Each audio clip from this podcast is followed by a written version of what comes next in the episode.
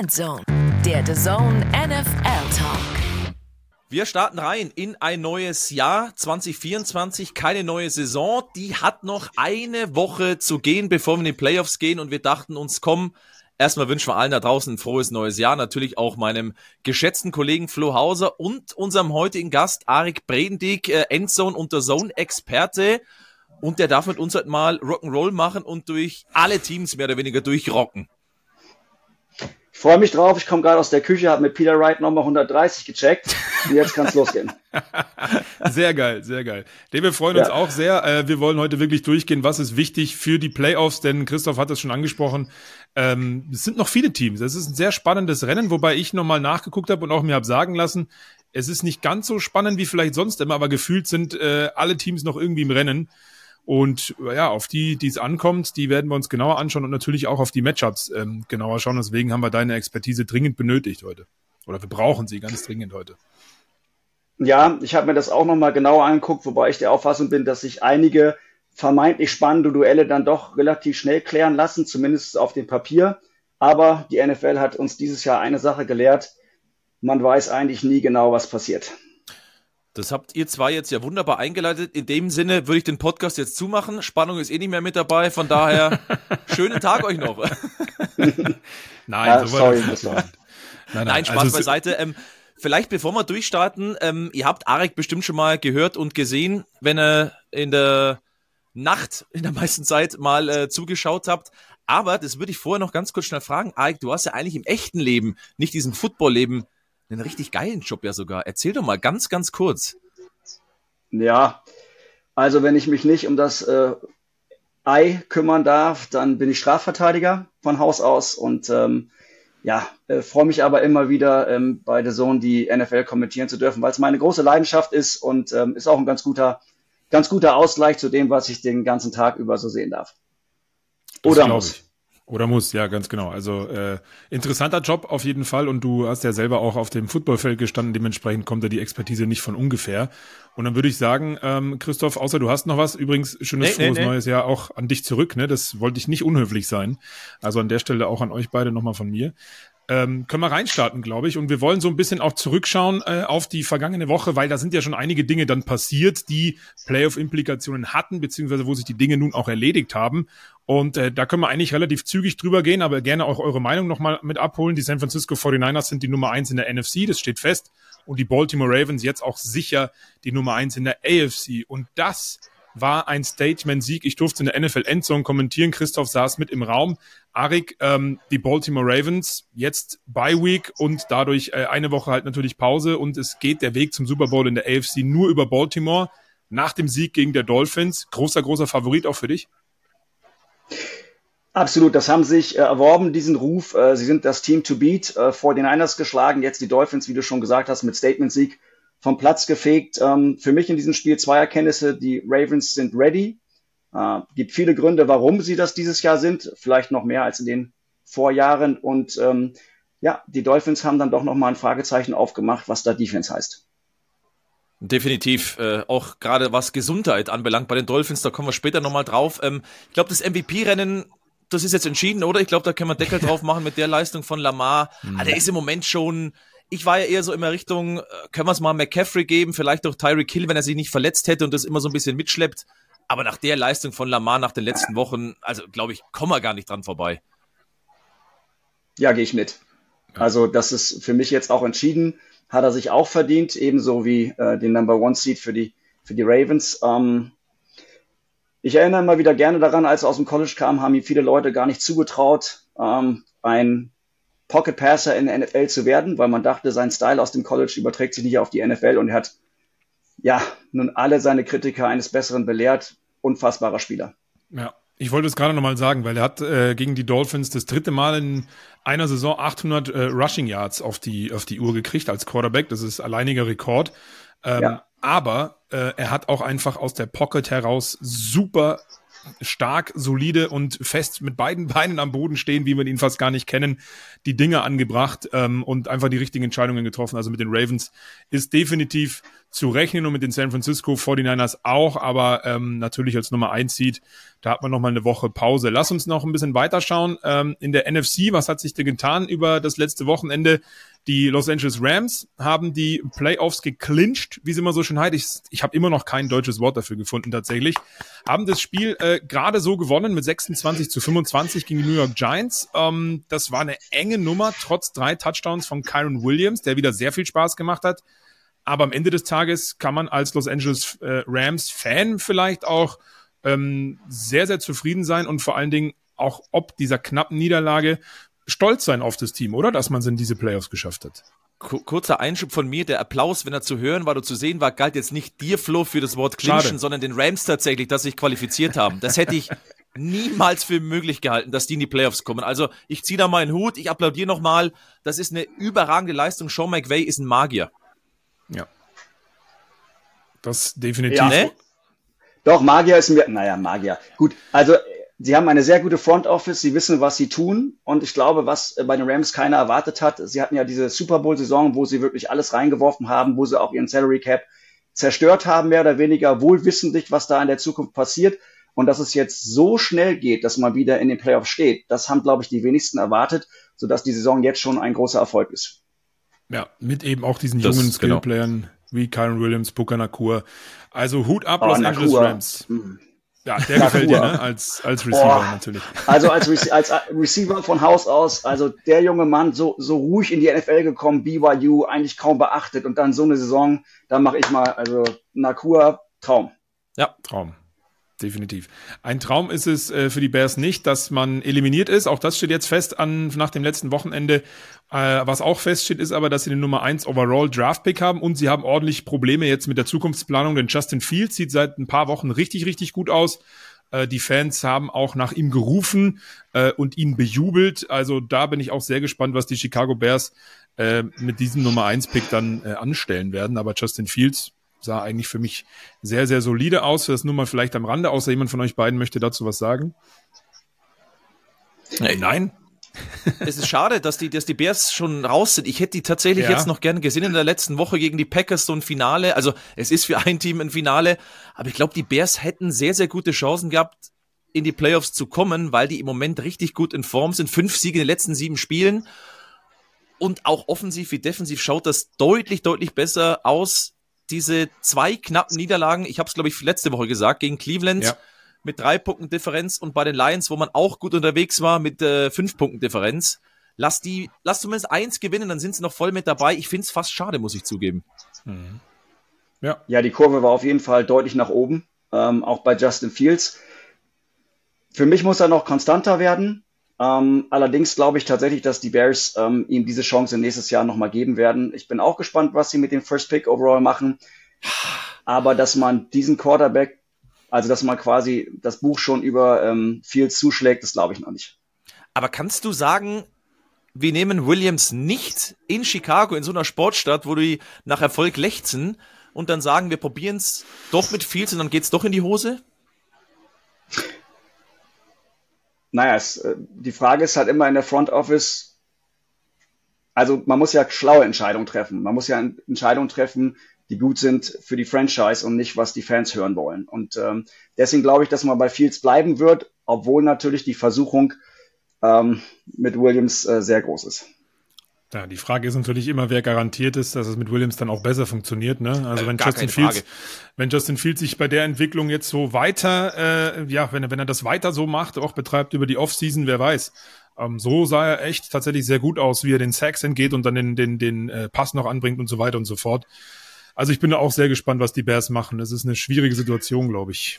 Aber gut. Aber Flo, wie lange hören wir das über Field schon? Ne? Ja, natürlich, also, klar. Da muss jetzt nochmal Konstanz kommen, weil gefühlt höre ich vor jeder Saison bis jetzt, er ist bereit, den großen Durchbruch zu schaffen. Jetzt ist er endlich der, den wir haben wollten. Offseason war brillant. Und dann sind immer wieder Spiele dazwischen, wo man sich so fragt, ist er schon soweit? Na? Mhm. Naja, warten wir es ab. Traden sich runter auf die drei oder vier, holen sich Harrison, Fields bleibt Quarterback. Das ist das beste äh, Wide Receiver Duo der Liga, bla bla bla und die Bears werden nächstes Jahr Champion. Weiter im so, Text. So sieht's aus. Dann machen wir genau weiter und springen zur AFC, denn da hat sich auch ein bisschen was getan am letzten Wochenende. Die Kansas City Chiefs äh, mussten viel Kritik einstecken in den letzten Wochen tatsächlich, vor allen Dingen mit ihrer Offense, aber jetzt steht fest, sie sind auch bei den Playoffs mit dabei und das auch äh, fix als Nummer drei Seed. Ähm, nach dem Sieg gegen die Cincinnati Bengals mit 25 zu 17. Die Bengals sind dadurch raus ähm, aus dem Playoff-Rennen, genauso übrigens wie die Raiders und auch die Denver Broncos. Und die Kansas City Chiefs, kann man da jetzt, Arek, irgendwie, mein Wide Receiver ist ja auch dein Thema, äh, äh, hast du ja selber auch gespielt, mit all dieser Thematik, die man jetzt hat, jetzt hat man die Playoffs zumindest erreicht, kann man jetzt endlich mal Ruhe finden und vernünftig arbeiten und sich auf sich selbst konzentrieren, weil zumindest mal das Minimalziel geschafft ist? Das wäre den Chiefs zu wünschen und ich kann mir auch vorstellen, dass genau das passiert. Für mich so ein bisschen einer eines der Dark Horses in den Playoffs jetzt, weil äh, man immer das Gefühl hat, da schlummert noch deutlich mehr Potenzial unterhalb der Oberfläche, als wir bis jetzt gesehen haben. Nicht zu vergessen, sie haben wahrscheinlich den besten Quarterback der Liga, wenn auch dieses Jahr nicht den MVP. Sie haben einen der, der besten Signal Caller mit Andy Reid, den die ganze Liga zu bieten hat. Und wenn die erstmal ins Laufen kommen, ähm, Nummer eins Receiver hin oder her, dann ist da sehr viel Potenzial drin und ich glaube, viele Mannschaften möchten gegen die Chiefs in den Playoffs nicht wirklich spielen. Also ich habe immer noch viele Fragezeichen, wenn ich ehrlich bin. Da ist mal Kelsey vorne dran. Auf der anderen Seite gibt's auch Hoffnungsschimmer, nämlich Pacheco. Ja, der Typ ist echt eine Dampfwalze vom Allerfeinsten. Diese 130 Rushing Yards, die hat er wirklich in den Boden getrampelt. Und Rasheed Rice, das ist wirklich so ein bisschen meine Hoffnung, dass der sich wirklich aufschwingt zu dem Receiver, den eigentlich lange Zeit gefehlt hat, dass sie mit dem das irgendwie hinbekommen, weil dass die Qualität individuell da ist, aber es muss über Rice funktionieren. Sonst glaube ich, Kelsey wirkt irgendwie, also der, der, der, der positive Swift, Swift-Fluch, da war ja, solange sie da ist, gewinnen sie, der ist ja längst äh, passé, der wirkt sowas von neben der Spur. Also ohne Rice kein Preis. Oh, der ist mir gerade ganz spontan äh, im oh. Dartsprech eingefallen. Stark. Warte kurz, ich möchte, ich möchte nochmal. Nein, schlecht. Ich wollte, dazu möchte ich nur ergänzen, man kann Footballspiele nicht am Reißbrett gewinnen. Ja, also da muss auch ein bisschen mehr kommen als nur ein Receiver, aber das ist auch nochmal am Rande. Aber jetzt kommen ein Schmarrnei, wie man bei uns in Bayern sagt. Nee, also ich bin wirklich äh, auch gespannt auf die Chiefs. Ich meine, dass sie die individuelle Klasse haben, Christoph, da gehe ich bei dir absolut mit, wenn sie es jetzt wieder auf den einen oder anderen mit übertransportieren können und Travis Kelce zu seiner Playoff-Form findet, die er ja mit Patrick Mahomes äh, schon häufiger nachgewiesen hat, dann wird es auch gegen die Kansas City Chiefs natürlich sehr, sehr schwierig. Und sind wir ehrlich, Playoff-Spiele, äh, es ist ein, ein Duell, da kann alles passieren, das haben wir schon häufig genug erlebt. Aber äh, leicht wird's für die Chiefs nicht, die ja, stand jetzt, entweder gegen Miami oder Buffalo wohl ran müssten, je nachdem, was da noch passiert. Das erklären wir euch noch, das erklären wir euch spätestens auch am Sonntag in der NFL Endzone. Äh, und auf Buffalo und Miami kommen wir eh noch später zu sprechen. Aber egal, wen sie als Gegner haben, gefährlich sind sie allemal, weil die Defense mir sowieso ganz gut gefällt, auch wenn es äh, von den Punkten her und so jetzt nicht immer ideal ausgesehen hat. Ja, ja, sie haben jetzt halt das hinbekommen, was sie hinbekommen müssen, nämlich die AFC West zum achten Mal gewinnen. Genau. Nicht mehr, nicht weniger. Jetzt sind sie mit dabei. Mal schauen, wie du sagst. Es ist ja tatsächlich in den Playoffs dann immer so eine andere Geschichte. Ähm, ich bin gespannt, ähm, da kosten schief zu sagen, finde ich eigentlich auch lustig, aber ich bin eigentlich bei Arik da mit dabei. Sie haben mich zu wenig überzeugt, als dass sie im, im, im Top-Tier mit dabei sind, aber es sind halt immer noch die Kansas City Chiefs. Lassen wir uns das vielleicht äh, dann anschauen, wenn, wenn die Spiele anstehen. So machen wir es. Dann gehen wir jetzt lieber mal rein ins, genau. sollen wir NFC oder AFC machen? Gehen wir ins NFC Playoff Rennen rein. Das ist vielleicht ein Ticken, naja, klar ist das falsche Verzwickter, Wort, aber ach, komm, verzwickter ist es. Lass fast. uns, lass uns in die, in die, in die NFC reinschauen. Ja, und dann schauen wir uns eine Division an, die, wie ich immer, glaube ich, schon seit Woche fünf gefühlt gesagt habe, das Schneckenrennen der NFC South, auch vergangene Saison. Es ist auch wieder soweit. Und da müssen wir erstmal über ein Team sprechen, denn die Tampa Bay Buccaneers haben letzte Woche ihren Matchball vergeben gegen die New Orleans Saints und das auf äh, üble Art und Weise. Da fragt man sich schon, was da eigentlich los gewesen ist. Baker Mayfield äh, leicht verletzt, angeschlagen, aber auch ziemlich pisst. Da hat in der Offense überhaupt nichts funktioniert ähm, gegen eine natürlich äh, über die Saison immer recht passable New Orleans Saints ähm, Defense. Jetzt haben sie den zweiten Matchball, die Buccaneers gegen die Carolina Panthers. Arik, ähm, es ist relativ simpel in dieser NFC South. Wenn die Tampa Bay Buccaneers gewinnen, ist man Divisionssieger und damit in den Playoffs dabei. Jetzt könnte man sagen, Carolina vom Rekord her das schwächste Team der Liga. Die Nummer ist äh, durch, oder? Was meinst du? Ja, das ist halt eines dieser Matchups, die auf dem Papier relativ simpel aussehen. Ähm, ich glaube, die Bucks werden sich die Blöße nicht noch einmal geben. Sie werden dieses Spiel gewinnen mit der Karotte Playoffs vor der Nase. Äh, man hat aus der letzten Woche sicherlich auch einiges gelernt und ich kann mir tatsächlich nicht vorstellen, dass man sich in Carolina oder gegen Carolina besser gesagt noch einmal die Blöße gibt und nicht in die Playoffs einzieht. Es wäre okay, natürlich wahnsinnig spannend, wenn sie da verlieren gegen Carolina, dann gibt's ja eben das direkte Duell Atlanta gegen New Orleans quasi um den Divisionssieg. Aber ich muss da auch da, da recht geben, ich kann es mir nicht vorstellen, Carolina war auch letzte Woche wieder schwach und dass die Bucks jetzt gegen die Saints mal verlieren, okay, war jetzt, jetzt haben wir sie wieder gelobt, das war dann der Endzone-Fluch, äh, Flo, da hat er wieder zugeschlagen, ja. wir haben es wieder thematisiert ja. vor, vor den Partien. Ähm, Stimmt. Mayfield hatte auch einen heftigen Hit da abbekommen, war auch oder ist so ein bisschen fraglich mit mit Rippen, aber der wird spielen, soll auch spielen, was man da gehört hat. Ich war ein bisschen überrascht, dass die Defensive da beim 13 zu 23 gegen die Saints etwas zahnloser daherkam. Erstmals seit fünf Wochen haben sie kein Turnover provoziert, ähm, auf K gar nicht so viel Druck ausüben können, wie ich es jetzt zum Beispiel vermutet hätte. Mhm. Aber ich glaube halt, Carolina ist halt so viel schwächer, dass es eigentlich nicht anbrennen darf. Ja, normalerweise nicht. Ähm, ich muss tatsächlich sagen, ich war ein bisschen mehr enttäuscht von der Offense, aber das liegt vielleicht auch an der Saints Defense letzte Woche. Äh, zwei Interceptions und du hast es gesagt, Baker haben wir so sehr über den Klee gelobt mit diesem überragenden Passspiel, vor allen Dingen aus der Pocket raus und diesen auch kurzen Pässen etc. pp. aber ähm, ja, also ich glaube halt auch, dass, dass sie es gewinnen werden. Aber wir dürfen nicht vergessen, Leute, NFL, auch das ist jetzt nur noch ein Spiel in dieser Regular Season. Deswegen machen wir auch diese Folge und schauen auf die Teams, die da noch Chancen haben auf die Playoffs. Und die Carolina Panthers haben beinahe vor äh, ein paar Wochen die Green Bay Packers ordentlich geärgert. Da hat man immerhin 30 Punkte erzielt und sie haben so richtig die Atlanta Falcons geärgert vor drei Wochen äh, in einem ganz komischen Spiel. 9 zu 7, glaube ich, war es am Ende. Also ähm, ich glaube, auf die leichte Schulter darf man es nicht nehmen. Es ist ein Divisionskonkurrent. Man möchte dem vielleicht auch noch in die Suppe spucken. Nur, und das ist das Thema, Christoph hat es angesprochen, dann könnten zwei andere Divisionskonkurrenten von Carolina profitieren. Vielleicht äh, wollen wir das an der Stelle schon mal durchgehen, weil auf dieses Matchup möchte ich gerne mit euch ein bisschen genauer schauen. Ähm, dieses direkte Duell Atlanta gegen New Orleans. Und da gilt es für beide, bei einem eigenen Sieg und einer Niederlage Tampa Base gegen Carolina also, ist man Divisionssieger. Das ist mal der leichteste Weg. Das ist natürlich ähm, die Riesenchance dann am Ende. Das ist auch die einzige Chance, die Atlanta hat. New Orleans hat noch unabhängig von Tampa Bay Playoff-Chancen bei einem eigenen Sieg und Niederlagen von Seattle äh, und Green Bay. Das nur mal am Rande. Und jetzt ist die Frage, Arik, die Atlanta Falcons haben nur eine Chance mit Schützenhilfe. Und jetzt ist schon wieder das Quarterback-Thema äh, ein großes Thema. Heineke nicht gut gewesen, drei Interceptions, jetzt auch noch verletzt. Jetzt muss sich Ritter wieder bereit machen. Der weiß wann wahrscheinlich erst am Freitag, ob er spielen soll. Christoph kennt diese Frage oh, schon, aber ich stelle sie dir auch als kann Gast. diese zwei Was? Namen nicht mehr hören. Heineke ja. Ritter kann ich nicht mehr hören. Ich, ich, ich, ich frage das jede Woche und das frage ich auch dich, mein lieber Arik. Was machen wir mit den Falcons? Kommen die jetzt echt noch in die Playoffs? Was soll das auf der Quarterback-Position? Nein, kommen sie nicht. Ähm, also es ist natürlich, ich spiele ja nicht mit, von daher alles nur Orakel, aber ich kann es mir nicht vorstellen. Das ist ja momentan sozusagen, man möge es mir verzeihen, die Resterampe der, der NFL, was Quarterbacks angeht. Mal spielt der eine, mal der andere, beide spielen nicht wirklich gut. Tyler Heinecke letzte Woche knapp über 30 Prozent äh, angebrachte Pässe, wenn ich mir, wenn ich nicht falsch liege, drei Interceptions. Und ich meine, mhm. er setzt halt das fort, was er in Washington schon geleistet hat. Ab und zu mal richtig gute Spiele, wo man ihn auch äh, irgendwie geliebt hat für das, was er da auf den Rasen bringt und dann wieder mal so richtig, richtig grottenschlecht.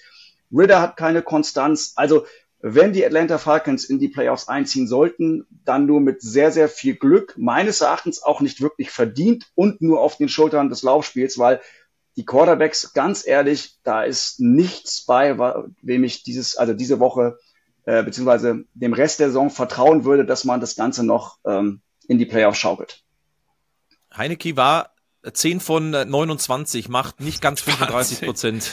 163 ja, Passing Yards, Wahnsinn. Das meine ich eben. Das ist ja nicht die Antwort auf der Quarterback-Position. Und jetzt kommt Ritter wieder und jetzt soll der mit Selbstvertrauen auflaufen und eine Offense lenken, die in die Playoffs soll nee, da lege ich mich fest, kann ich mir bei bestem Willen nicht vorstellen. Zumal New Orleans deutlich gefestigter wirkt. Da mhm. läuft auch nicht alles rund, aber die wirken auf jeden Fall deutlich gefestigter, als die Falcons es derzeit tun. Aber glaubt ihr, gerne Frage in die Runde, dass die Falcons vielleicht, weil du hast es gerade angesprochen, das immer aufs Laufspiel auch bezogen ist, was ehrlicherweise auch häufiger nicht gut aussah. Da haben wir, glaube ich, alle mehr erwartet über die ganze Saison. Da haben wir am Anfang der Saison, aber auch mittendrin häufiger drüber gesprochen. Ähm, die Falcons vor allen Dingen eine Chance haben, auch wegen ihrer Defense, weil die sind tatsächlich mit der Saints Defense gegen den Pass sind sie sogar gut ein Platz davor. Total Yards Defense sind sie Platz 10. Also die sind ja mit ihrer Defense gar nicht so schlecht, die Atlanta Falcons. Und wenn sie das gegen die Saints zeigen können, gegen Derek Carr, die mit der Offense ja, wie wir wissen, auch Höhen und Tiefen und stellenweise mehr Tiefen hatte in diesem, in dieser Spielzeit, dann ist doch da was möglich für die Falcons. Zumindest das Spiel zu gewinnen und dann mal gucken, was bei rauskommt, oder nicht? Nein. Ich glaube immer noch nicht. Aber lassen wir Christoph mal antworten, vielleicht hat der ja ein anderes Take. Also für mich ist es nichts. Also ich hatte ja vor, dass es auch die Falcons Defense deutlich höher gerankt, bei mir persönlich. Ähm, ich glaube auch, mhm. dass die, die, Defense diese Fehler der Offense von Ritter oder Heineke nicht ausbessern kann. Und ich habe mal dieses erste Spiel, also das erste Duell in Woche, lass mich kurz schnell nachschauen, Woche 12, noch gar nicht so lange her, nochmal angeschaut und das war, was war da der Siegbringer für die Falcons? 24 zu 15 Heimsieg, 228 Rushing Yards. Das ist das ja. Season High. Da haben sie sie überrannt. 228 Rushing Yards, da hat das funktioniert, was man eigentlich sich immer erhofft hat, dass sie laufen, laufen, laufen. Bijan Robinson 91 Rushing Yards, Tyler Algier 64, sogar Cordell Patterson 43 Rushing Yards, Desmond Ritter 30 Rushing Yards. Wenn das wieder funktioniert, dann haben sie eine Chance. Weder mit dem Quarterback-Spiel, also mit dem Passspiel wird es funktionieren, weder die Defensive alleine wird es hinbekommen, weil Derek Carr, und das muss man ihm schon, so, schon zugestehen, er ist schon eine coole Socke. Ähm, ich dachte zum Beispiel gegen die Bucks, da werden die zuschlagen mit dem, mit dem Blitz, mit der Defense. Was macht er? Er spielt da richtig gut. In den letzten drei Spielen macht er kaum Fehler. Eine Interception nur bei acht Touchdowns. Ich glaube nicht, dass die Falcons da irgendwie ihn so aus der Spur bringen, dass K ein Katastrophenspiel hat, weil eben auf der anderen Seite irgendein Quarterback wahrscheinlich das Katastrophenspiel hat bei den Falcons.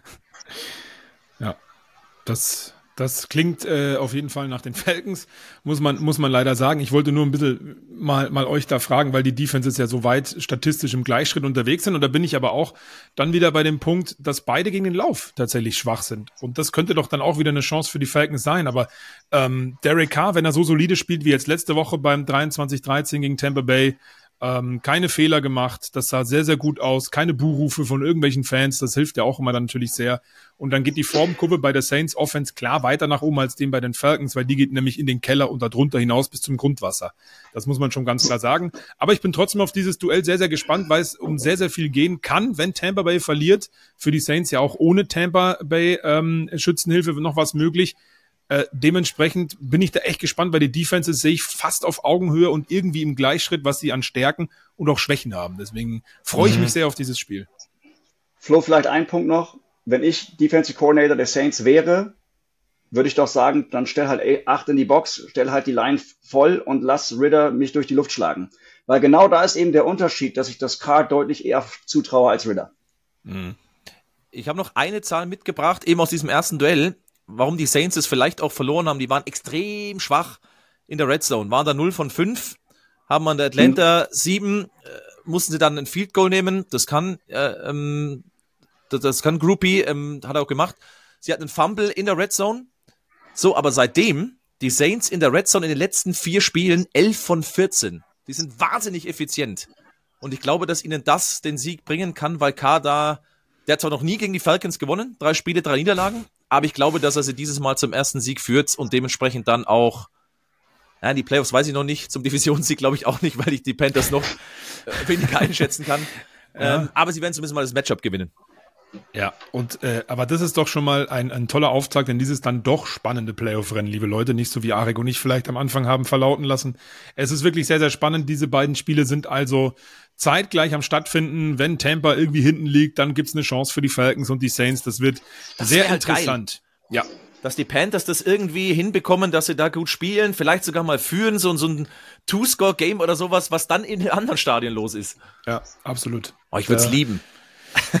Hoffen wir mal, dass es ja, auf jeden Fall spannend ist in, in beiden, in beiden äh, Matches bis ins bis tief ins vierte Viertel. Und äh, spannend ist es eben für die Saints auch. Ich habe es schon ganz kurz angesprochen, ähm, unabhängig von Tampa Bay, wenn die jetzt gewinnen, wie wir alle davon ausgehen gegen Carolina und man gegen die Falcons äh, selber gewinnt, dann hat man auch Chancen, wenn Seattle oder Green Bay verlieren in diesem NFC-Rennen. Deswegen können wir uns gerne mal diese Fernduelle in der NFC anschauen, denn unabhängig von der NFC South-Entscheidung ist dann immer noch ein Platz übrig im NFC Playoff Picture und da gibt's die Fernduelle mit den Vikings, den Packers und den Seahawks. Ähm, können wir ja vielleicht gerne kurz durchgehen und mal ein bisschen die, die Einschätzung äh, von, von Arik auch abholen. Ähm, fangen wir vielleicht, Christoph, was dir, glaube ich, ganz recht ist, mit dem einfachsten äh, der ganzen Nummern Jetzt an. bin ich gespannt. Ja, ich hole schon mal einen Zettel Packers. raus, wo alle Szenarien draufstehen. Ich habe es extra ja. ausgedruckt. Bitte, welches Team die, als erstes? Die, die Green Bay Packers sind bei einem eigenen Sieg okay. ähm, mhm. in den Playoffs. Also die müssen einfach nur gewinnen und keinen Schmarrn machen gegen die Chicago Bears. Ja, das ist immer sehr brisant. Und dann ist man in den Playoffs. Sollten sie verlieren, dann wird es sogar auch gehen, wenn äh, die Vikings und die Seahawks verlieren oder Tampa und New Orleans, das nur mal am Rande. Aber der einfache Weg, Arik, ist siegen und man ist dabei. Und so wie die Packers gerade auftreten mit Jordan Love und dieser Offense, ähm, auch wenn es die Bears sind, über die wir gerade schon gesprochen haben, wie gut die mit dieser Defense sind, das willst du doch haben als Team. Du hast es komplett in der eigenen Hand. Ja, und es gibt dann eigentlich auch keine Entschuldigung, wenn du es nicht äh, schaffst gegen eine Mannschaft, mit der du zwar eine Rivalität hast, aber die nicht mehr in die Playoffs kommen können. Weil letztendlich ist es ja immer die Faustregel, wer am Ende noch um die Playoffs spielt, hat was, worauf man sich freuen kann. Und wer mit der Saison fertig ist, wie die Chicago Bears, spielt eigentlich nur noch darum, verletzungsfrei in die Pause zu kommen. Ähm, ganz kurz vielleicht noch, Jordan Love ähm, spielt ja deutlich besser, als viele erwartet haben. Ich hatte das große Glück, ihn in äh, Logan, Utah, bei Utah State tatsächlich noch im College spielen zu sehen und war damals schon ein großer Fan. Von daher freut es mich persönlich auch, wie gut er da in äh, Wisconsin operiert. Also ich glaube, die Green Bay Packers werden dieses Spiel gewinnen. Mhm. Ja, ich bin noch sehr unentschlossen, ehrlich gesagt. Ja, ich habe die Bears, ehrlich gesagt, von mich erinnert ganz frappierend an letztes Jahr, wo sie Sunday Night Football hatten und dann gegen die Lions verloren haben, vor die es dann um nichts mehr ging. Irgendwie habe ich mhm. diese Vibes, ich weiß nicht warum. Äh, Love bin ich voll dabei. Das war wieder mega überzeugend. Aaron Jones, Laufspiel auf einmal auch wieder äh, deutlich verbessert. Dann kommt auf einmal ein gewisser Bo Melton irgendwo her. Den hatte ich nicht auf dem Schirm, den sie aus dem Practice Squad äh, hochgezogen haben, wenn ich es richtig im Kopf habe. Über 100 Receiving Yards, ein Receiving Touchdown. Was halt da stark war beim, beim Sieg gegen Minnesota, dieses 33 zu 10, dass ich nicht so deutlich erwartet hätte, endlich mal die Defensive wieder mit einer guten Leistung. Jetzt muss man sagen, okay, Mullins ja, und Hall sind zwei Quarterbacks, die man durchaus mal unter Druck setzen kann. Die beiden waren bei 38 Dropbacks, 22 Mal under pressure.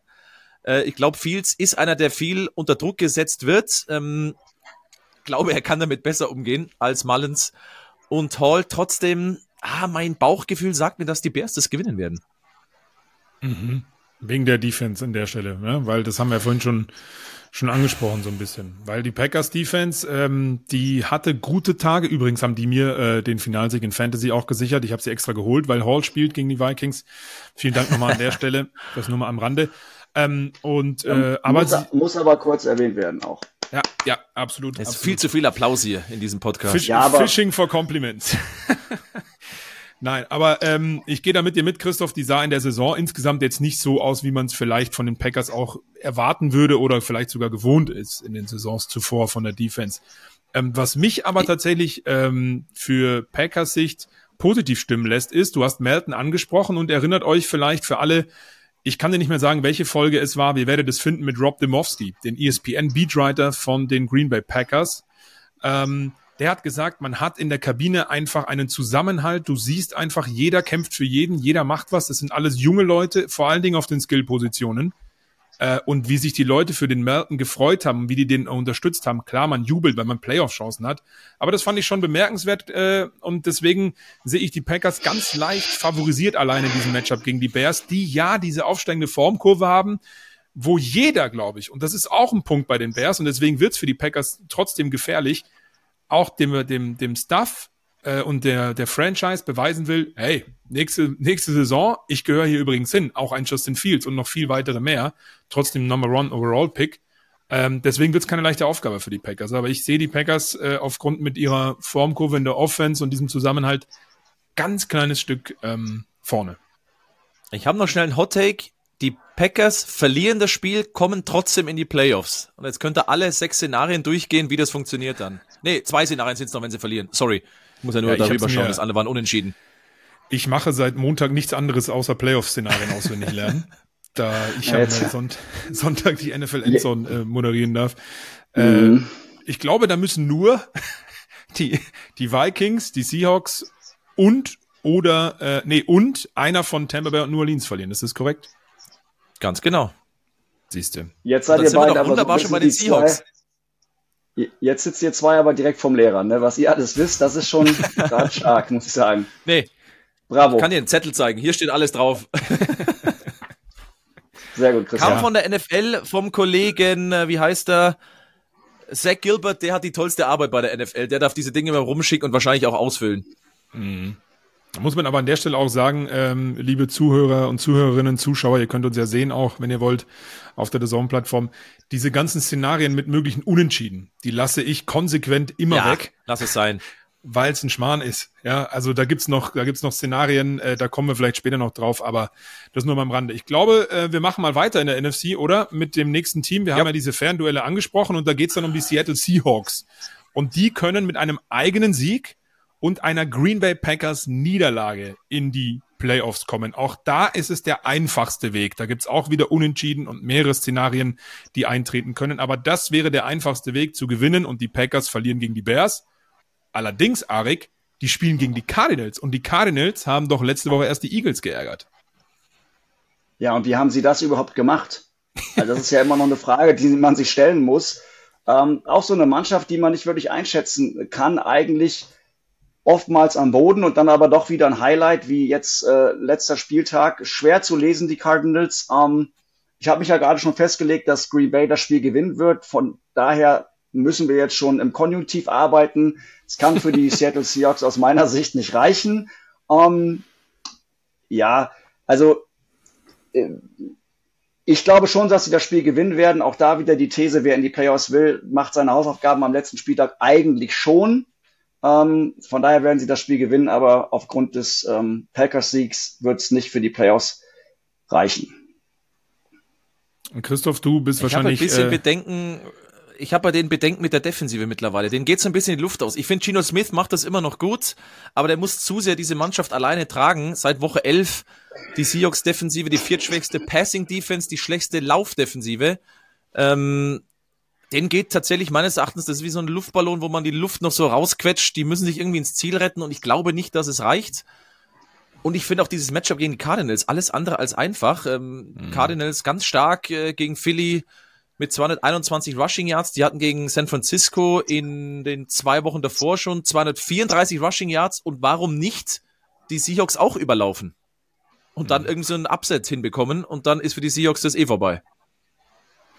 Ja, die Frage ist ja, macht man sich einfach und sagt, die Cardinals haben gewonnen wegen ihrem Headcoach Jonathan Gannon, weil der die Offense der Eagles so ein bisschen, wir haben trotzdem einige Punkte gemacht, aber so ein bisschen in Schach halten konnte, oder haben die wirklich äh, das im Kreuz hier hinten raus äh, nochmal wirklich auf beiden Seiten des Footballs, Offensive und Defensive, auch den Seahawks schwer zu machen, weil ich finde auch äh, rein vom Gefühl her, und das ist so ein Thema bei den Seahawks irgendwie in den letzten Jahren, starten immer relativ gut und solide, nenne ich es jetzt mal, in die Saison, stellenweise auch sehr gut. Das war letztes Jahr, glaube ich, so mit fünf Siegen in Folge, äh, wenn ich mich jetzt nicht komplett irre.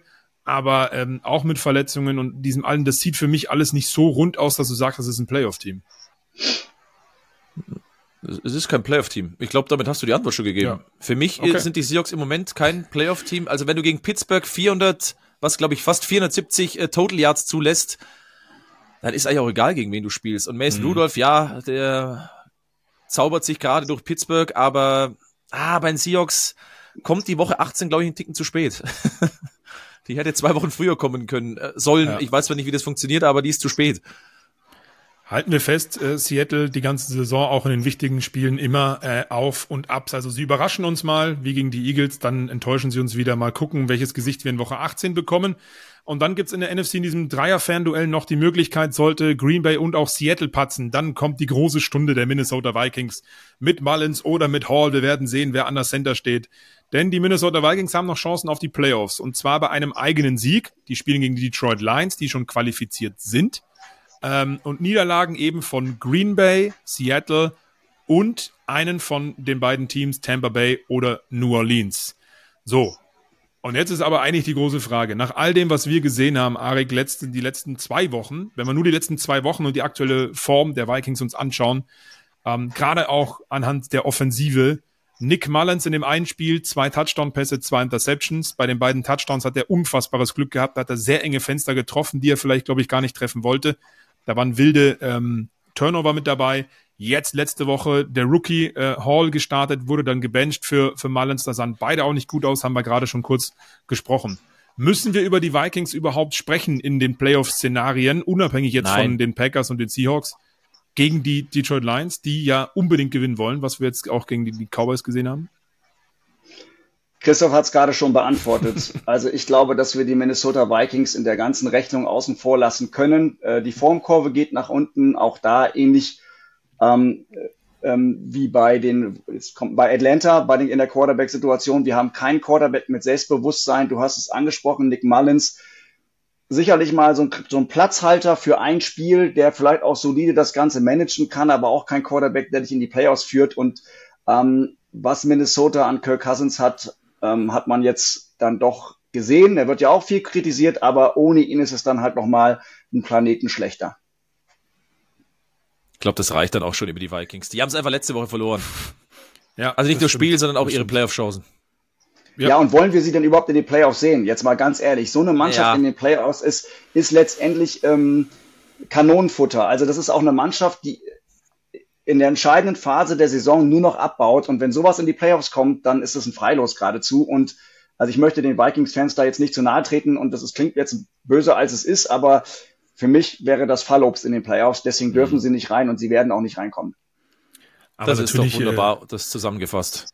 Ganz genau. Und natürlich sind wir da unserer journalistischen Pflicht nachgekommen. Also, liebe Vikings-Fans, Hoffnung habt ihr trotzdem und vielleicht wird es ja trotzdem spannend in diesem Dreier-Fernduell zwischen den Packers, den Seahawks und den Vikings. Gibt's dann im späten Slot äh, übrigens die Packers und die Seahawks in der NFL-Endzone. Die Vikings spielen dann schon früh gegen die Detroit Lions, die ja, und da wollen wir auch noch kurz drüber sprechen, ähm, letzte Woche die Dallas Cowboys beinahe geärgert hätten. Vielleicht können wir da am Ende dieses Parts sprechen, glaube ich, Christoph. Lass uns erstmal ähm, schauen. Jetzt ist nämlich das tatsächlich dazu gekommen, nachdem die Eagles ja auch verloren haben gegen die Cardinals, das auch gerade angesprochen. Es gibt noch eine spannende Thematik in der NFC, nämlich in der NFC East. Wer holt sich den Divisionssieg? Die Dallas Cowboys bei den Washington Commanders, denen reicht ein Sieg. Oder aber die Philadelphia Eagles bei den New York Giants, die brauchen einen Sieg und eine Dallas Niederlage. Jetzt ist da aber die Frage, das liest sich jetzt beides, Arik, du hast es vorhin schon mal auch bei den Panthers gesagt, auf dem Papier, für beides so nach Pflichtsieg, vermeintlich leichte Gegner. Die Frage ist, wer hat es einfacher und hat Philly noch äh, ja, Möglichkeiten, tatsächlich zu hoffen, äh, Nummer eins zu werden in der NFC East? Also, solange Dak Prescott Quarterback bei den Cowboys ist und Mike McCarthy was zu sagen hat, hat Philadelphia immer noch Hoffnung ähm, weil da immer mal ein richtig, richtig schlechtes Spiel dazwischen ist. Aber eigentlich ähm, hat Dallas die deutlich leichtere Aufgabe auf dem Papier. Ich glaube auch nicht, dass man sich eine Blöße geben wird. Ich glaube, dass man das gewinnt. Und damit sind das wieder nur Rechenbeispiele, was die Eagles angeht. Natürlich kann man hoffen. Natürlich ist Washington an einem guten Tag auch in der Lage, Dallas zu schlagen.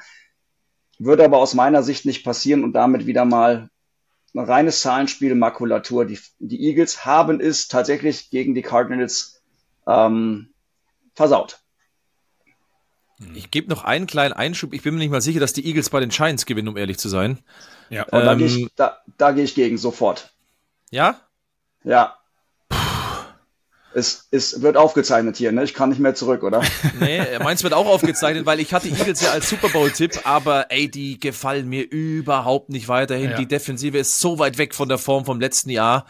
Ähm, also, natürlich gehen sie als Favorit da rein, aber puh, die Eagles haben es auch nicht verdient, Erster zu werden in der Division.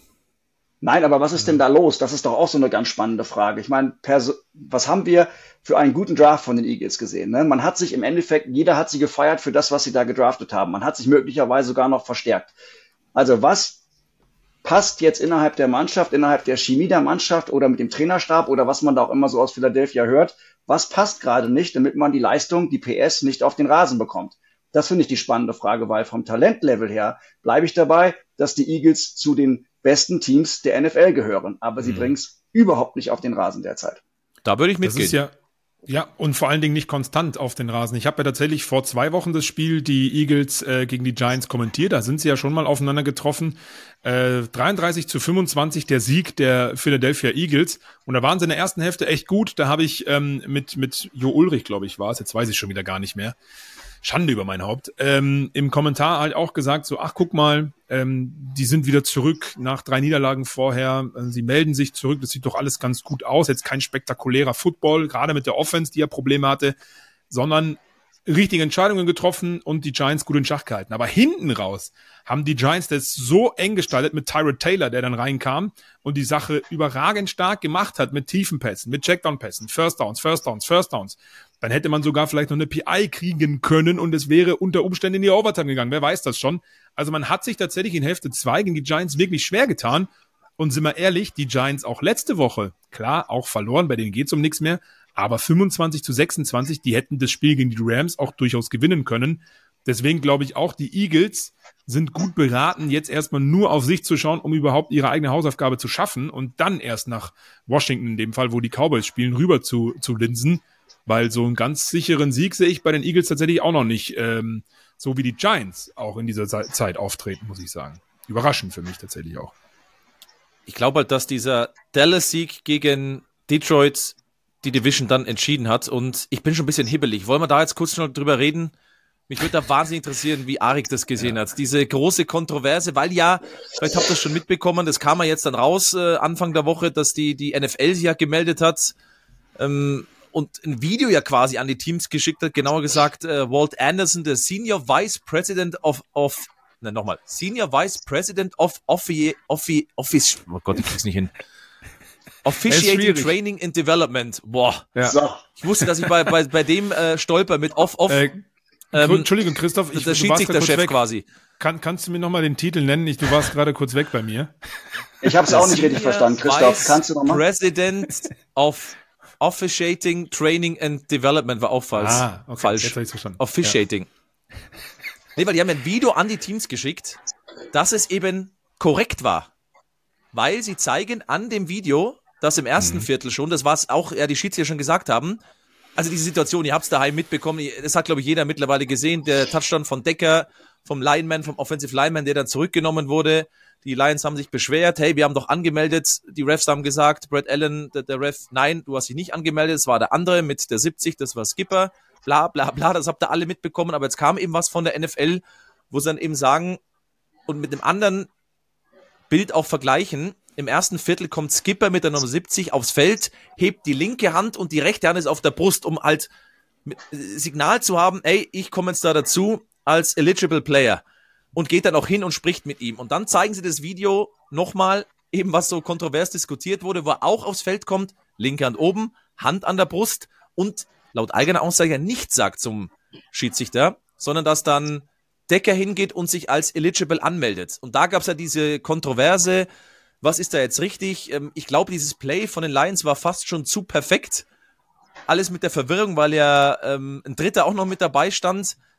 Das ist, glaube ich, so ein bisschen der Fall Nummer eins ist, der uns sagt, ey, zu kompliziert darfst du es in Zukunft gar nicht machen. So, so ein Trickplay. Ähm, also zunächst mal, meine Achillesferse ist tatsächlich äh, das Refereen. Ähm, als ich noch gespielt habe, habe ich immer gehofft, dass ich es richtig mache und habe auch immer lamentiert bei den Schiedsrichtern, aber es teilweise nicht richtig verstanden, was da gemacht ja, worden ist. Von daher bitte ich da zunächst mal, ja, bitte. Also man tut halt, was man kann, ja.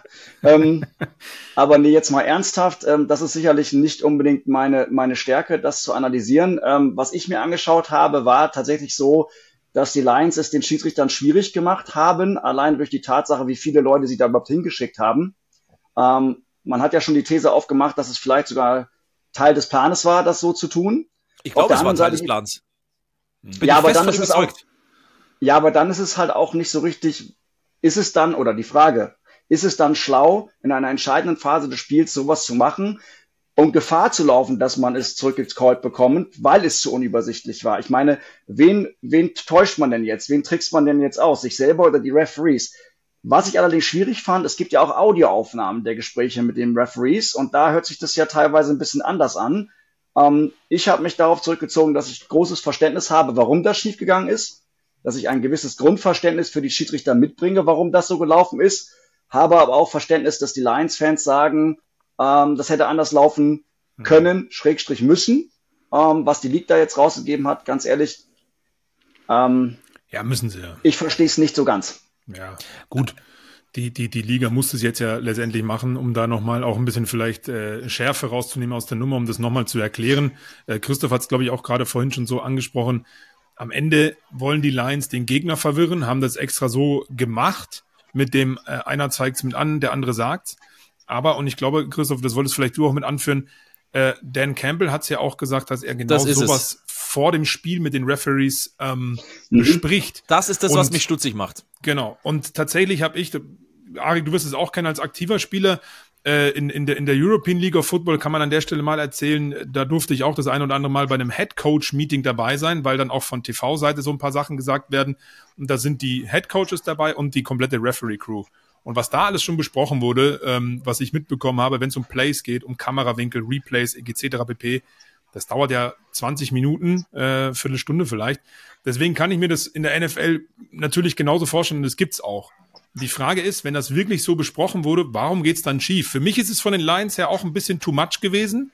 Auf der anderen Seite ist es gut, dass es jetzt passiert und nicht in einem Playoff-Spiel, muss man an der Stelle auch mal sagen. Aber ähm, wenn man es vorher bespricht, dann muss man doch eigentlich davon ausgehen, dass es irgendwie funktionieren kann. Oder ich sage halt als Referee vorher, sorry, das ist zu viel Verwirrung, das, das geht nicht.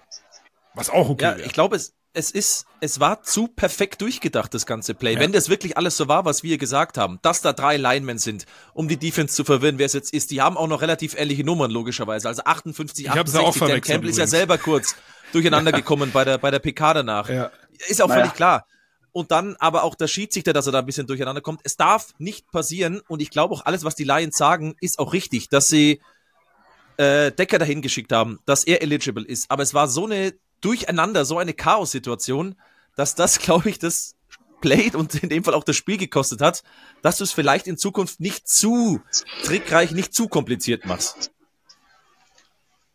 Und jetzt würde man ja vermuten, dass diese Referee-Crew erstmal aus der Schusslinie genommen wird, aber wie man lesen oh, durfte... jetzt kommt er. ja, Entschuldigung, aber jetzt dürfen sie ja offensichtlicherweise wieder ein entscheidendes Spiel callen und da bin ich so ein bisschen raus aus der Gleichung. Warum macht man das? Warum macht sich die NFL an dem Punkt so angreifbar? Ja. Ah, das ist ein super Übergang. Denn ich glaube jetzt, Flo, oder du hast noch was, sollen wir rübergehen zur AFC? Die Überleitung ist zu perfekt von, von Arik. Und, und das unbewusst. Ich wollte überhaupt nicht überleiten, ich wollte nur mal was sagen. Ich wollte eigentlich nur sagen, und hier kommt die AFC.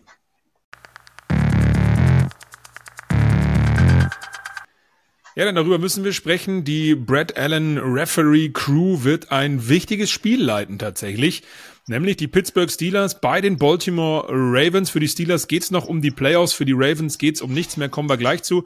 Aber äh, Frage in die Runde, ähm, sehr überraschend, wie ich finde, Arik hat es schon so ein bisschen angedeutet. Erst hieß es, diese Crew wird kein Playoff-Spiel mehr leiten, ähm, Christoph, und jetzt auf einmal ist es dann doch der Auftakt, wo wir dann alle vielleicht wieder das ganze Wochenende drüber diskutieren können, in Woche 18 mit einem sehr wichtigen Spiel für die Steelers. Ich war schon auch überrascht, aber es hieß ja, sie sollen kein Playoff-Spiel mehr leiten. Ja. Von daher, Regular Season ist logischerweise noch nicht Playoffs. Nee, also mich hat sehr, sehr gewundert. Ich hätte die als, als äh, verantwortlich, glaube ich, erstmal aus der Schusslinie rausgenommen, weil es gab eben schon Fehler in der Vergangenheit in der Saison von der Crew, Chiefs gegen Packers und oh, ich weiß nicht, ob du denen gefallen tust. Wenn irgendwas passiert, sei es irgendeine blöde Pass-Interference, das wird nächste Woche so durchdiskutiert. Ja. Uiuiuiui. Absolut. Also und dementsprechend äh, schauen wir dann natürlich auch genauer drauf. Lass ihn sportlich weitermachen, denn für die Steelers, gerade schon angerissen, ist es wichtig. Sollte Pittsburgh gewinnen, dann hat man Playoff-Chancen. Und das bei einem eigenen Sieg gegen die Ravens und einer Niederlage von entweder Buffalo oder Jacksonville. Oder wenn Indy und Houston unentschieden spielt, das nur mal am Rande. Man wäre aber auch in den Playoffs, wenn man verliert, denn aktuell ist man ja Nummer sieben ähm, und auch die Jacksonville Jaguars verlieren, die Denver Broncos gewinnen und das Spiel der Texans gegen die Colts nicht unentschieden endet, wovon wir natürlich ausgehen. So, das sind jetzt mal die Szenarien für die für die Pittsburgh Steelers. Ähm, easy. Kann man noch mal kann man noch mal durchrechnen, easy auf jeden Fall. Jetzt ist nur meine Frage auch an dich, dich Arik. Ähm, für die Steelers ist es ein Matchup gegen so starke Ravens. Wir haben über das Statement-Sieg gesprochen gegen die Dolphins, auch in der Woche zuvor gegen die Niners. Mason Rudolph bei den Steelers bleibt Wohlstand jetzt unsere Aufzeichnung der Starter auch. Ähm, jetzt ist nur die Frage, wird Baltimore den ein oder anderen Star schonen, weil man ja schon sicher in den Playoffs ist und man ja trotzdem die Bye Week hat? Oder will man dann jetzt den Rhythmus äh, beibehalten? Man hat aber trotzdem dann die Bye Week, da wäre man ja auch wieder aus dem Rhythmus. Ist dadurch durch dieses Thema tatsächlich eine Chance gegeben für die Pittsburgh Steelers noch in die Playoffs zu kommen? Also grundsätzlich müssen die Baltimore Ravens einige Starter resten, damit ich bei den Steelers eine reelle Chance sehe, in die Playoffs zu kommen. Spielt Baltimore mit seinem ersten Anzug, zumindest über einen Großteil der Zeit, ähm, kann ich mir nicht vorstellen, dass Pittsburgh das noch reißt. Und ähm, die Frage, ob ich jetzt in Woche 18 ähm, Spieler reste oder, oder mit dem ersten Anzug spiele, ist halt auch immer so eine, so eine ja, so eine, so eine Gretchenfrage. Also ich persönlich bin der Meinung, dass gerade auf der Skill Position ähm, Rhythmus unfassbar wichtig ist. Äh, Timing zwischen äh, Quarterback und Receivern, das kann man zwar im, im Training simulieren, aber das ist nicht dasselbe wie im Spiel, das ist nicht derselbe Game Speed. Von daher werde ich davon ausgehen, dass äh, Baltimore doch mit vielen Startern spielt. Ich gehe auch davon aus, dass Lamar Jackson ein oh. paar Viertel spielen wird. Und deswegen sehe ich Mason Rudolph und die Pittsburgh Steelers tatsächlich nicht in den Playoffs, zumal Mason Rudolph derzeit der klassische Overachiever sein dürfte. So gut ist er ja. eigentlich nicht. Da gehe ich zu 100% mit. Mason Rudolph ist keiner, der dir fast zwei Spiele gibt mit 400 Total Yards. Das ist nicht immer nur sein Verdienst, aber das sind nicht die Steelers, das ist nicht Mason Rudolph. Ich habe mir noch aufgeschrieben, weil ich es extra nochmal angeschaut habe, das Death Chart. Ähm, nur die Defensive wäre da angeschlagen, also ein Coup dahinter mit Questionable. Patrick Queen, Brandon Stevens, Kyle Hamilton, Marlon Humphrey und noch so vier bis fünf weitere Ersatzleute dann. Mhm. Das ist schon. Ich glaube, die Defensive ja. wird komplett anders ausschauen als dann in der Divisional Round, logischerweise. Absolut. Die hat ja auch letzte Woche schon anders ausgesehen und trotzdem hat man die Dolphins vermöbelt. Aber ja, da ja. sind jetzt noch mal ein paar Leute dazugekommen. Wird auf jeden Fall spannend sein. Also die Steelers brauchen mal einen Sieg oder müssen auf Schützenhilfe hoffen. Es hat auf jeden Fall auch Auswirkungen in der AFC. Dieses Auftaktspiel in Woche 18, 22.30 Uhr am Samstag dann äh, auf Buffalo zum Beispiel. Denn ähm, wenn Pittsburgh verliert gegen die Ravens am Samstagabend, dann sind die Buffalo Bills schon automatisch in den Playoffs. Es würde aber auch anders gehen oder direkter gehen, denn man hat ja dieses tolle Duell und wir haben es uns gewünscht und jetzt ist es tatsächlich passiert. Das direkte Duell der Miami Dolphins gegen die Buffalo Bills. Der Sieger aus diesem Duell ist AFC East Champion und dadurch besser gesiedet und safe in den Playoffs dabei. Ähm, unabhängig davon, was die Steelers dann machen, da sind die Bills dann eh schon mit drin. Also es geht darum, wer spielt zu Hause, wer spielt auswärts in der Wildcard-Runde beim Sieger zwischen Bills und ähm, Miami. Miami kann allerdings nicht mehr rausfliegen, das sei auch nochmal gesagt. Die sind schon in den Playoffs sicher dabei. Also für Buffalo ist dieses Spiel vielleicht noch wichtiger. Wenn wir da wieder auf die Formkurve schauen, Arik, von, von den letzten äh, Wochen, die Buffalo Bills gegen die Dolphins, die gerade eben von den Ravens, haben wir jetzt oft genug gesagt, vermöbelt wurden. Dazu Bradley Chubb, das ist eine News, die wir hier noch reinbringen, mit einem Kreuzbandriss. Also der wird auch in den Playoffs nicht mehr helfen können. Und auch Tua Tango Vailoa war tatsächlich am Ende des Spiels angeschlagen mit einer Schulterverletzung. Da weiß man auch noch nicht so ganz genau, was er eigentlich hat. Soll aber nicht so schlimm sein. Ähm, Miami kann froh sein, dass man schon in den Playoffs ist, denn die Buffalo Bills, die kommen mit ordentlich Selbstvertrauen daher, oder? Ja, und mit ordentlich Talent. Das ist halt das, was wir immer so ein bisschen vergessen. Die Buffalo Bills, ähnlich wie die Kansas City Chiefs, ich habe ja schon gesagt, die Chiefs ein Dark Horse, ähm, die Buffalo Bills für mich auch. Ähm, in den Playoffs mit dem Momentum, was man jetzt aufnimmt, ein, ein extrem schwieriger Gegner. Ähm, sie haben schon gezeigt, dass sie jeden in der NFL schlagen können und in der AFC, wie gesagt, da sind so zwei Mannschaften mit den Chiefs und den Bills, wo ich orakel, dass jeder Defensive Coordinator sagt, bitte, bitte, bitte, bitte, wir nicht, ähm, denn das ist brandgefährlich. Josh Allen und was der da an Waffen hat, gegen die möchte ich nicht spielen. Du hast recht. Äh, Miami kann äh, vom Glück sagen, dass sie schon in den Playoffs sind, weil momentan zeigt das Selbstvertrauen ein bisschen nach unten und die verletzten Misere äh, auf jeden Fall auch. Weiß nicht, Flo, hast du die restliche auch angesprochen bei Miami? Mostert, der raus war nee, letzte Woche mit Knie und Knöchel, Jalen Waddle, ja. wo man eher davon ausgeht, dass er in den Playoffs ja zurückkommt. Savian Howard, der ist mit doubtful im Moment markiert, also der ist nicht nur questionable, der ist äh, mehr als fraglich, also wird, glaube ich, ziemlich sicher auch nicht spielen. Äh, Tyreek Hill schleppt sich auch so ein bisschen durch mit Knöchelproblemen, also die Reihe an Verletzten, die ist schon verdammt lang. Mhm. Ja, definitiv. Und äh, die Bills, wie gesagt, äh, auf, auf beiden Seiten des, des Balles in letzter Zeit äh, sehr, sehr stark. Ich finde es insofern auch trotzdem für, für die Miami Dolphins nicht unwichtig, denn wenn man das verliert, dann muss man safe nach Kansas City äh, in den Playoffs. Nämlich darum geht's. Also der Verlierer muss zum Nummer drei Seed und das sind die Chiefs schon sicher in der AFC äh, im Arrowhead antreten. Das äh, und hat eben kein Heimspiel. Stand jetzt hätte der Gewinner ein Heimspiel gegen Indianapolis und acht andere noch. Da kommt man ja noch drauf. ähm, deswegen äh, ist, ist es echt bitter für die Dolphins, weil ich glaube, mit all diesen Verletzungen, die du gerade auch angesprochen hast, die ja noch dazukommen, beziehungsweise letzte Woche schon dabei waren, wird es schwierig, in den Playoffs überhaupt weit zu kommen. Vor allen Dingen, wenn du jetzt wirklich verlierst und dann gegen die Chiefs dran musst. Das wird schwierig. Wir haben ja, ja, die Defensive zuletzt echt auch völlig zu Recht gelobt, aber ich stelle mal jetzt schon die Frage, ähm, wer bleibt denn eigentlich im, im Pass Rush noch übrig? Also welcher Edge Rusher ist da ein qualitativ hochwertiger Edge Rusher? Du hast Phillips schon verloren ja. mit Achillessehnenriss, wo wir gesagt haben, oh, das wird schon schwierig. Danach waren sie echt stark. Jetzt ist Chubb noch raus. Der hat 11-6 bislang, ist der Beste bei den Dolphins. Also von Ginkel und Co., die sind alle nicht schlecht. Aber mit Chubb mhm. und Phillips hast du halt zwei, zwei Spieler verloren, die Spiele entscheiden können. Gerade in den Playoffs, wenn es Nuancen sind, die Spiele entscheiden. Und da muss ich echt sagen, boah, das ist tough, richtig tough. Ja, ich würde auch sagen, Buffalo ist in diesem Spiel tatsächlich durch die Verletzungsmisere der Dolphins Favorit. Ähm, und Miami tut wahrscheinlich gut daran, sich schon mal darauf vorzubereiten, in Arrowhead zu spielen, weil darauf wird es aus meiner Sicht hinauslaufen. Ja, man muss ja auch sagen, die Bills haben die letzten vier Spiele gewonnen, davon äh, zwei auch gegen Kansas City eben und gegen Dallas.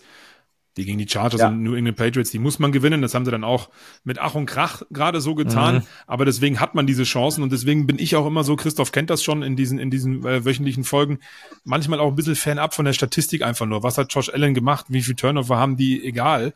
Äh, dieses Selbstvertrauen, das die Bills gerade haben und auch diese Körpersprache, auch diese engen Spiele gewonnen zu haben, weil drei von diesen vier waren One-Score-Games oder weniger, also viel weniger als, als das. Zwei Punkte Unterschied gegen die Chargers ähm, die haben Woche für Woche einfach diese Hoffnung äh, am Leben gehalten, zu sagen, wir können noch in die Playoffs kommen. Denn erinnert ihr euch vielleicht, vor vier, fünf Wochen waren die noch ganz weit hinten. Also dementsprechend ähm, sind die brandgefährlich. Und Stefan Dix hat es ja auch schon gesagt, er mag es irgendwie der Underdog zu sein. Und jetzt haben sie plötzlich die Chance, doch noch die Division zu gewinnen.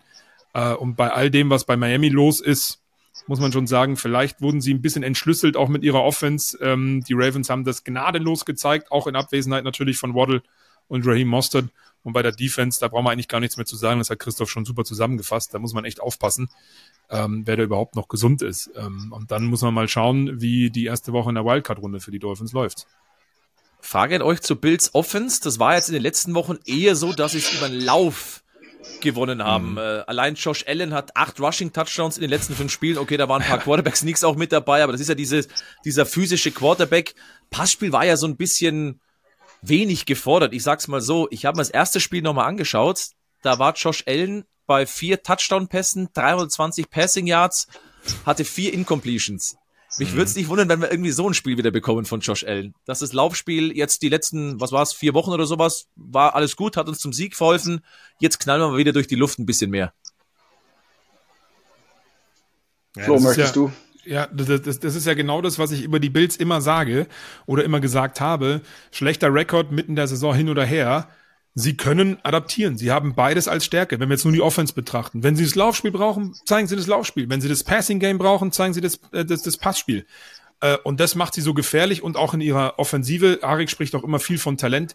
So ausgeglichen, so gut balanciert, so ähm, so einfach gefährlich für die Gegner, weil du weißt immer gar nicht, welches Gesicht der Buffalo Bills Offense bekommen wir. Und wenn beides irgendwie nicht funktioniert, ja, dann improvisiert Josh Allen eben äh, und scrambled in der Red Zone ein bisschen, läuft zweimal für 19 Yards, ja, und schon ist das neue First Down oder vielleicht sogar der Touchdown daher äh, dabei rumgekommen.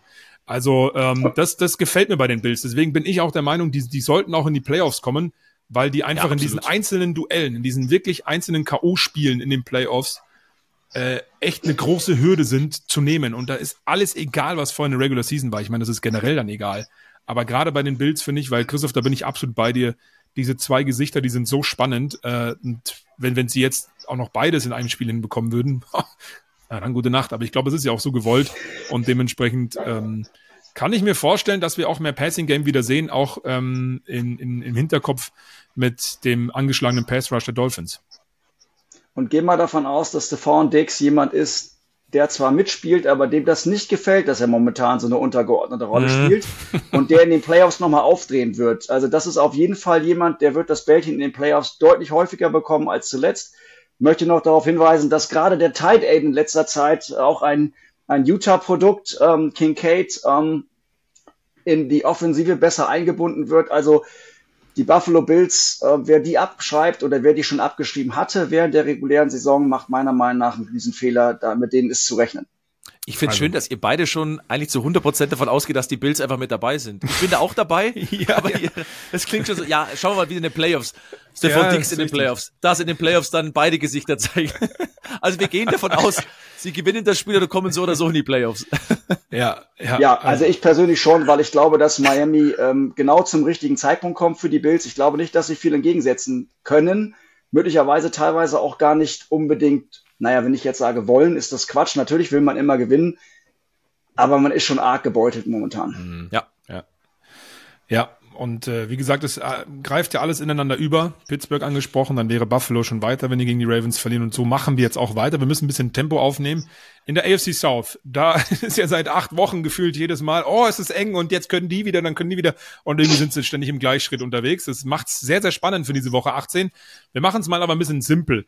Ähm, die Jaguars ich wollte äh, haben jetzt fragen, liest du alles vor jetzt? Okay. Ja, ich, ich lese jetzt einfach vor, weil ich habe mir das ja, ich habe mich, in, ich dachte mir, Christoph, äh, in der Podcast-Folge vor Woche 18 bereite ich mich mal vor. Also, ich habe es mir auch aufgeschrieben, aber das sind vier Seiten. ja. Nee, pass Obacht. Äh, ich habe es komprimiert, möchte ich mal sagen. Nein. Ähm, also die Jacksonville Jaguars haben jetzt ja gerade gewonnen gegen die Carolina Panthers 26-0 mit Bethard. Ja, jetzt ist es simpel. Bei Sieg sind sie Divisionssieger. Damit klar in den Playoffs. So, die Indianapolis Colts haben ganz knapp gewonnen gegen die äh, Raiders mit ein paar Schwächen drin, das nochmal als Rückblick und die Texans haben bei der Stroud-Rückkehr gewinnen können. Jetzt kommt es ja eigentlich nur darauf an, was Indianapolis und Houston im direkten Duell machen. Am Samstag auf Sonntag 2.15 Uhr live auf The Zone. Und jetzt mache ich etwas, womit Christoph nicht rechnet. Ich habe mir alles rausgeschrieben. Ich könnte jetzt alles vorlesen. Aber ich weiß, dass Christoph Stadler und Arik Bredendig, die Gäste oder der Gast äh, für, für uns heute, dieses Spiel kommentieren. Also bringt uns ins Bilde, was muss passieren? Nee. Arik und ich kommentieren Miami gegen ah, Buffalo. Da sind wir schon eins zu weit. Da habe ich mich wieder vertan. Dann hätte ich es vorher machen müssen. Ach Mann. Ach, kann Schön, ich meine wenn Vorbereitung Plan wieder. aufgeht. Wunderbar, Ach, wenn ein Plan aufgeht. Ey, und ich habe mich noch für alle, die Podcast äh, hören, gerade so genüsslich zurückgelehnt in meinen Ledersessel hier. Oh Mann. Ist in die Hose gegangen. Ich habe jetzt okay. noch einen zweistündigen Massagetermin, deswegen kannst du jetzt einfach deine, deine Sachen alles vorlesen, was passieren muss, wie, wenn was. Also, eigentlich auch relativ simpel, während sich meine Lampe hier auch noch verabschiedet. Es läuft heute hier, ich merke schon. Äh, der Gewinner ist sicher in den Playoffs. Der Verlierer ist sicher raus aus den Playoffs. Aber es gibt noch Chancen, äh, falls man Remis spielt. Nämlich dann, was die Steelers und die Jacksonville Jaguars machen. Das ist äh, mal das Einfachste. Aber wirklich, wir wollen simpel halten. Jacksonville gewinnt die Division bei eigenem Sieg und der Gewinner von Texans gegen Colts ist in den Playoffs. Die Frage ist nur, und ich finde es echt schwer zu predikten, Arik, wie ist deine Meinung bei Texans Colts, die beide viel Positives haben? Bei den Texans ist Stroud zurückgekehrt, die Skillspieler sind wieder da, das sah wieder sehr gut aus letzte Woche. Und bei den Colts gefällt uns allen Gardner Minshew eigentlich die ganze Saison. Da ist eine gute Balance drin, soweit so gut. Ähm, jetzt nicht spektakulär in der Offense, aber die Defense vor allen Dingen macht irgendwie großen Spaß. Es ist echt schwer zu predikten und vielleicht sogar das geilste Spiel an diesem Wochenende, oder?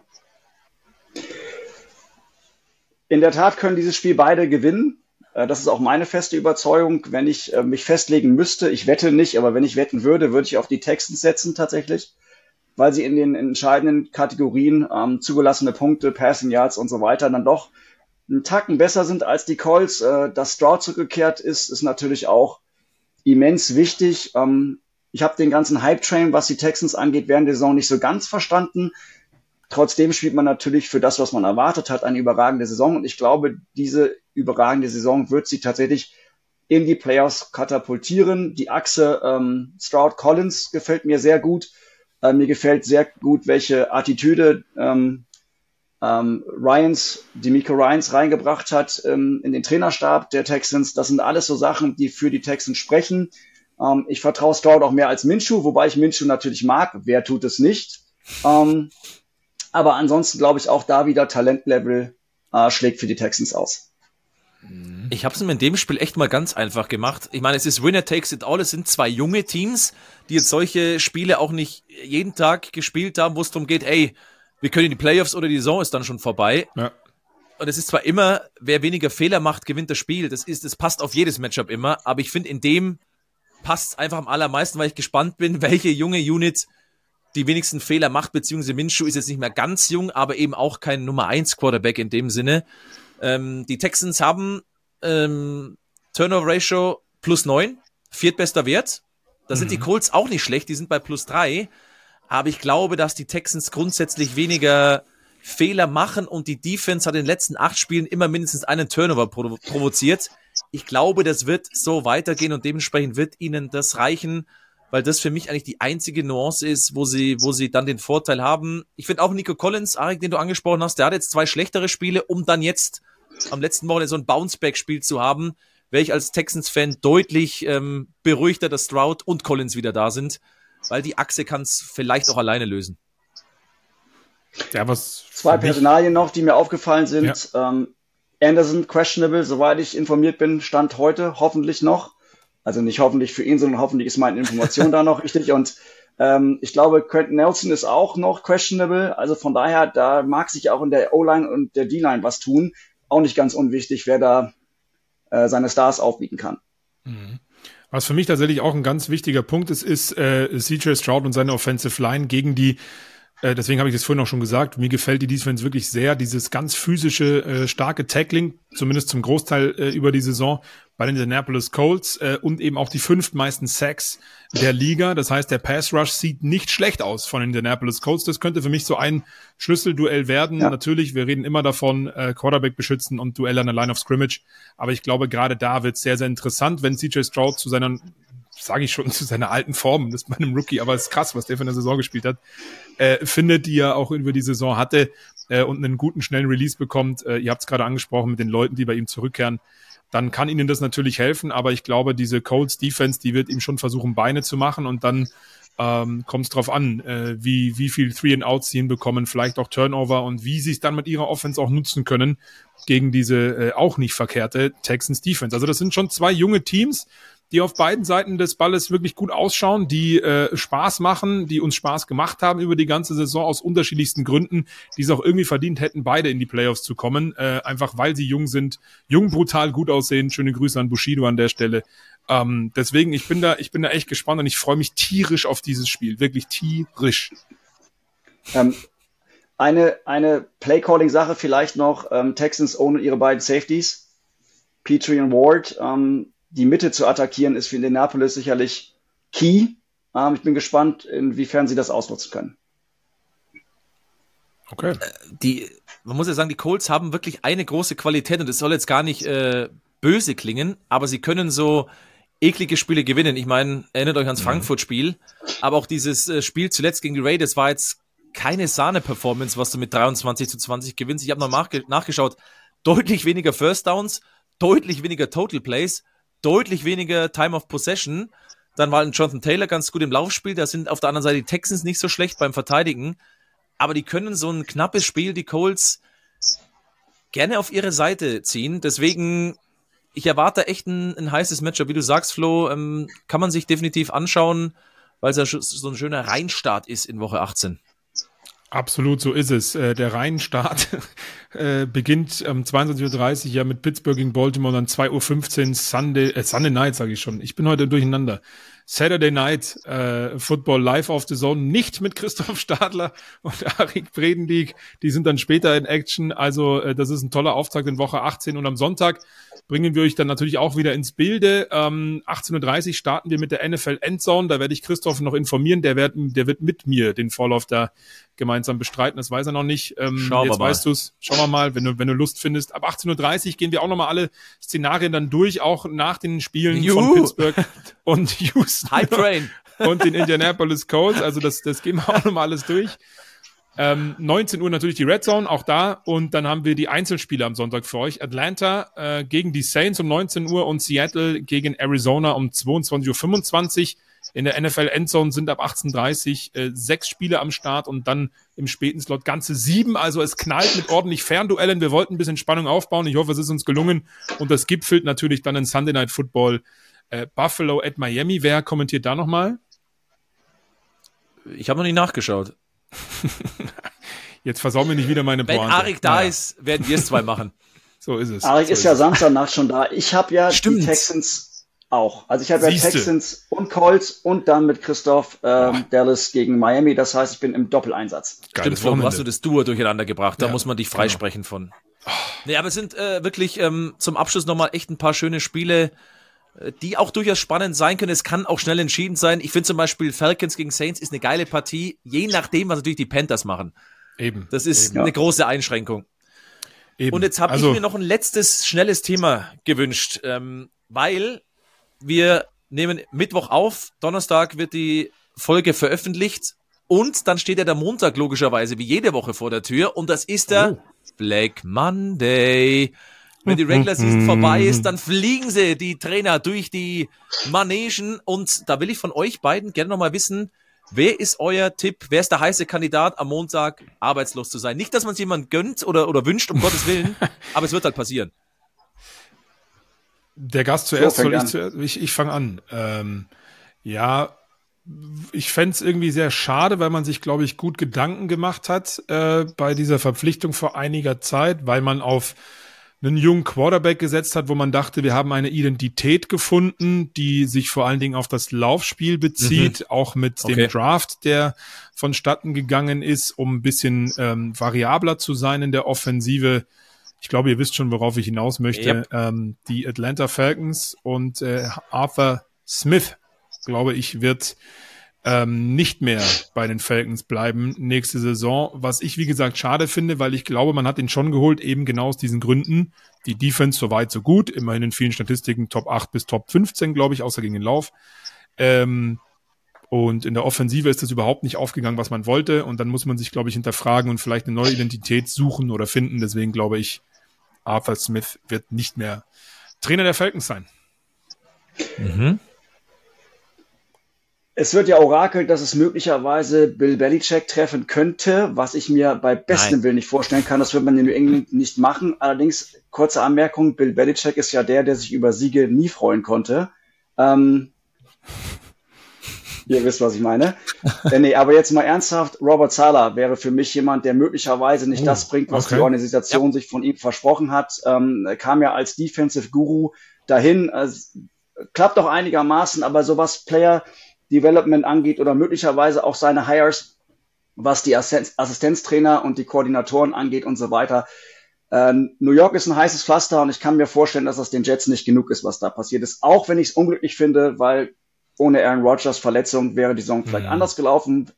Hätte, hätte Fahrradkette, weiß man einfach nicht. Aber das ist für mich auch ein Kandidat.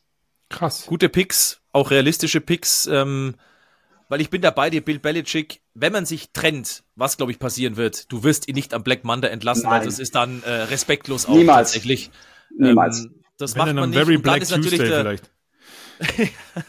Nein, der geht, der geht nur selber. Wenn der geht, geht der selber. Ja. Da wird man ihm sagen, genau. pass auf, so sieht's aus. Und dann wird er mit Pauken und Trompeten gehen, mit ganz viel ähm, Bromborium, was wir so kennen bei den Amerikanern, aber er wird niemals entlassen von dieser Organisation.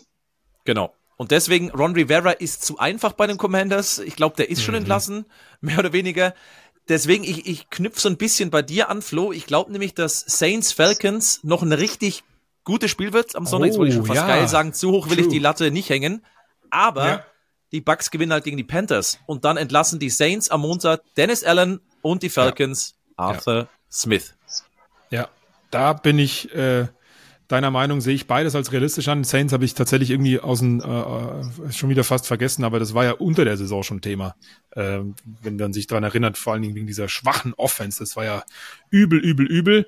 Ähm, ja, finde ich auch einen sehr, sehr äh, äh, ja, guten Tipp, den du da abgegeben hast. Bei den Chats wollte ich nur noch mal hinzufügen, ähm, ich glaube irgendwie nicht dran, weil die Defense doch eigentlich gar nicht so schlecht war und ich glaube, äh, Aaron Rodgers war dann schon das größere Übel, aber wer weiß. Wer weiß, wer weiß. Es ist halt New York, Flo, es ist halt ja, New York. richtig, du, ich bin da nicht so oft, du, ich nimm's mich ja nie mit. ja, stimmt. Zweitwohnsitz muss, bei mir.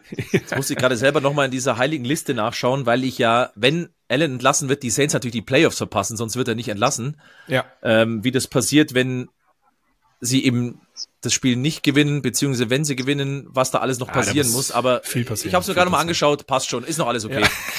es ist ein realistischer Tipp, auf jeden Fall mit ja. den ganzen Playoff-Szenarien.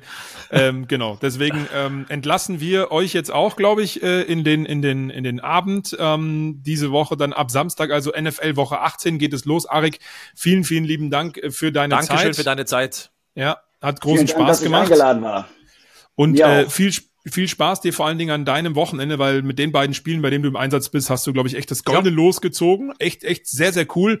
Und nochmal zum Abschluss an alle 18.30 Uhr NFL Endzone. Wir bringen euch ins Bilde, auch über die ganze Endzone hinweg, über die ganze Konferenz mit den sechs und sieben Spielen in den beiden Zeitfenstern, wo die Spiele starten, mit zwei bis insgesamt vier Fernduelle, die zeitgleich stattfinden. Also ihr werdet alle Entscheidungen mitbekommen und wir hoffen natürlich, dass es spannend ist und ordentlich hin und her geht. Äh, und dann sehen wir uns spätestens dort am Sonntag um 18.30 Uhr live auf The Zone.